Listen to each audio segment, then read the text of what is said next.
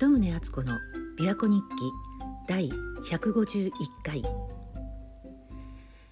朝は琵琶湖の対岸から昇った朝日がいつもにも増して神々しくてものすごく眩しかったんです。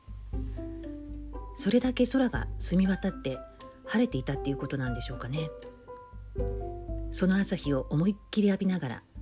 ゆっくり朝食を食べて食後は薬一粒ずつにちゃんと聞いてねってお願いして感謝を込めて飲みました。前回もお話ししましたが年末から飲み始めた薬が効いて病状は順調に改善していてまあその分副作用もいろいろあるんですけどでも実はこの薬の影響で私の行動パターンが劇的に変わってしまったんです。眠くなっても体が眠らせてくれなくなったっていう話を前もしたんですけども体がずっと活動している感じなんで年末も家の中でごそごそと夜中までまああまり体力を使わないような台所の片付けとかやって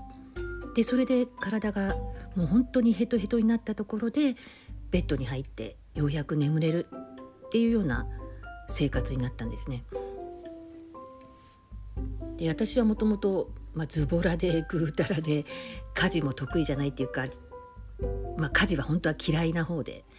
だから掃除とか料理とかもう全ていい加減にこれまでの人生適当にやってきたんです。ところがこの薬を飲み始めて何が変わったのか台所の掃除をし始めたら楽しくなってきてあここもやろうああそこもやろうあここ汚れてるああれ洗わなきゃとかなんかやりたいことが次々と見つかってだけどまあ体力が落ちてるんで一度に全部はできないんですね。だから時間をかけて一箇所ずつ。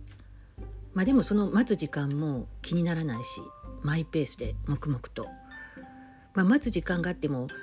その間にできる別のことを見つけたりとか。でそれが楽しくてもう小さな作業をこなしながらちょっとした達成感を味わう。っていう時間を過ごしてました。で実際に台所が綺麗になったら気分がいいですもんね。だから台所に立つのも楽しくなってそしたら料理も楽しくなってきてさて私何食べたいかな何作ろうかなとかいろいろ考えて。でそうやって考えることも楽しくて。でそうやってたら今度はあじゃあ今度はクローゼット整理しようかな。和室をきれいにしよう。ああの棚もきれいにしようとかもうやりたいことが次々と出てくるんです。でもいつまでにやらなきゃっていうもんじゃないので気持ちは全然焦らないんですよね。だから少しずつ家の中が変わっていく様を見て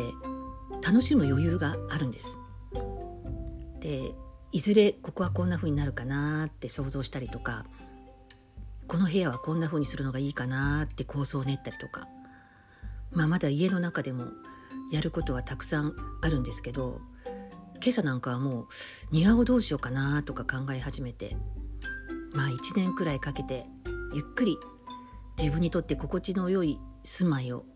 作っていきたいなとかって考えています。だから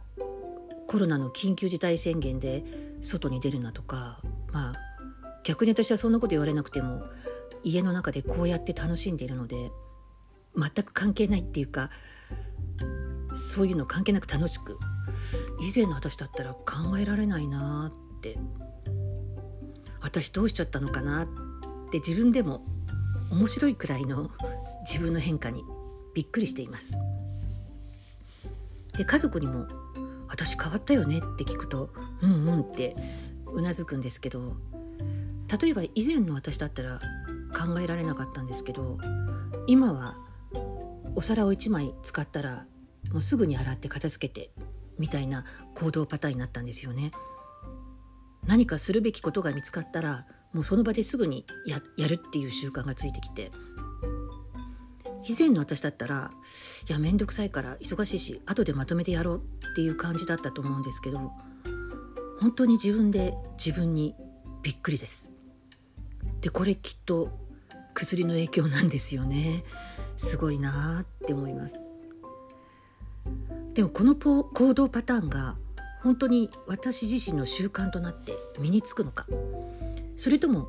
いずれ薬の量が減ったり薬を飲まなくてよくなったら元のパターンに戻るのか。自分でも興味津々ですけど。でもこういう変化を体験できたことに驚くとともに本当に感謝しています。この新しい行動パターンのおかげで本当に単純に気分が良くなったからなんです。毎日本当に気分よく過ごしてます。まあ実際には他にも副作用がいろいろあって体調としては良くない点もいろいろあるんですけどでも気分がいいから全然 OK もう他の副作用も我慢できます。人間ってこんなに変われるんだなって本当にびっくりします。で行動が変わるときっと思考も自然と変わっていくに違いないですよね。食べるものも少し変わってきた気がするし食べ方も変わってきた気がするし日課も変わったし実は服装も変わってきました。気分が変わったせいですよね。でやっぱり一番興味があるのは自分の思考がこれからどんな風に変わっていくかっていうことですけどそこら辺の変化があったらまたここで報告するつもりです。あなたももし自分に何か変化を求めているなら自分の行動パターンを何か一つでも変えてみたらそこからいろいろな変化が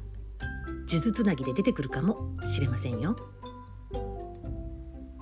アンカーでお聞きの方は音声メッセージが残せますそれ以外でお聞きの方は鳩宗敦子 .com のお問い合わせページからメッセージが送信できます鳩宗敦子でした。